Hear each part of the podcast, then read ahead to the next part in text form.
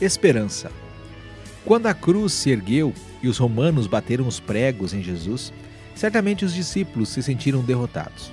Muitos devem ter perguntado: vale a pena ficar três anos com este homem e terminar desse jeito?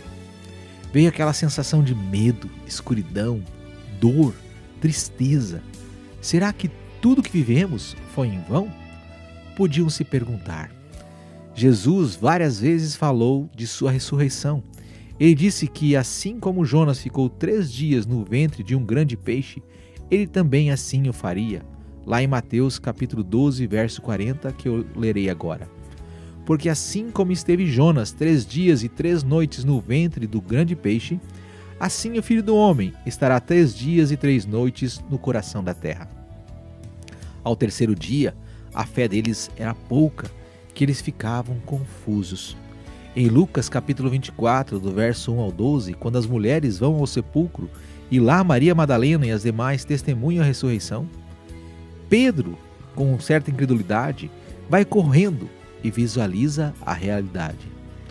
Posteriormente, Tomé mostra a incredulidade lá no Evangelho de João, capítulo 20, o verso 25. E só acreditou quando viu a Cristo em sua frente, como nos relatou o próprio João no seu Evangelho, no capítulo 20, do verso 26 ao 29, que irei ler agora. Passados os oito dias, estavam outra vez ali reunidos os seus discípulos, e Tomé com eles.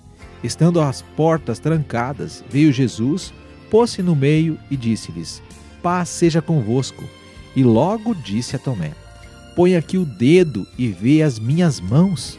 Chega também a mão e põe-na no meu lado. Não sejas incrédulo, mas crente. Respondeu-lhe Tomé: Senhor meu e Deus meu. Disse-lhe Jesus: Porque me viste, creste? Bem-aventurados os que não viram e crerão. Mas o que a ressurreição de Cristo nos traz? Traz esperança.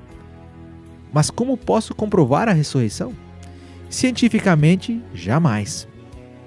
Você só provará primeiro pela fé, como está escrito em Hebreus 11:1.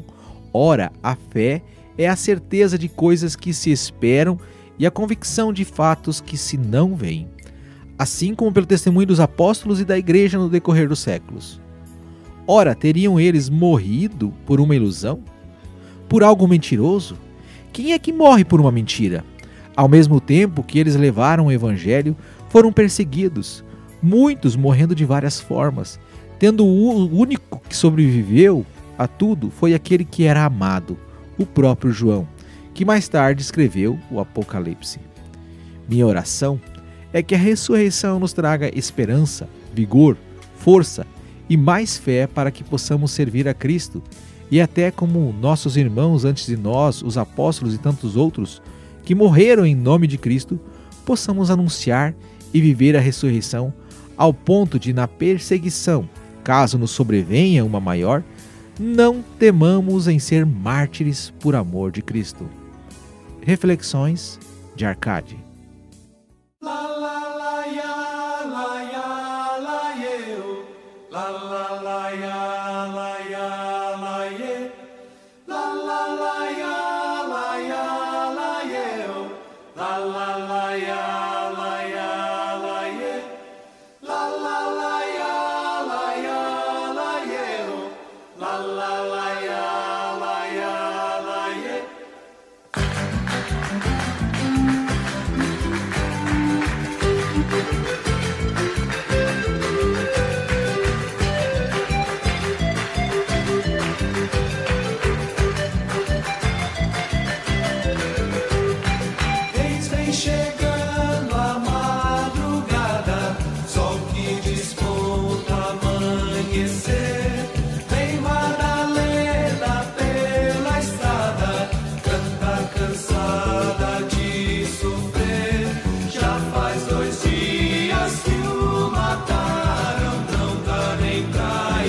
live.